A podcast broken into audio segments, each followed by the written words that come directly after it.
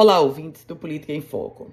Por várias vezes já falamos aqui sobre a má qualidade das estradas do Rio Grande do Norte, sobretudo as rodovias estaduais.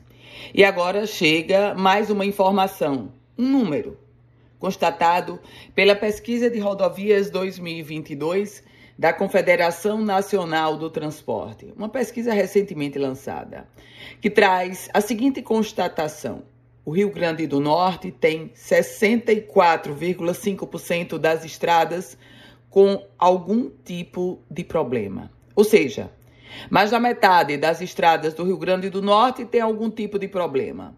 Essa pesquisa analisou 1.879 quilômetros da malha rodoviária pavimentada do estado. Ou seja, verificou quase dois terços das nossas rodovias. Problema de sinalização, traçado da via, falta de acostamento, isso entre outras dificuldades constatadas.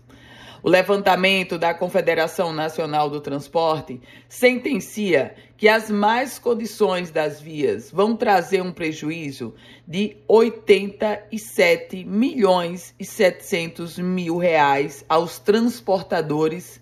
Detalhe, só este ano. Ou seja, minha gente, isso encarece frete, isso encarece o preço dos produtos, mas isso também traz outras complicações muito maiores. Coloca em risco a vida do cidadão que trafega pela via, porque obviamente com uma falha numa, na sinalização, com um buraco, isso pode levar não só ao prejuízo financeiro, mas sobretudo ao prejuízo da própria vida. Eu volto com outras informações aqui no Política em Foco com Ana Ruth Dantas.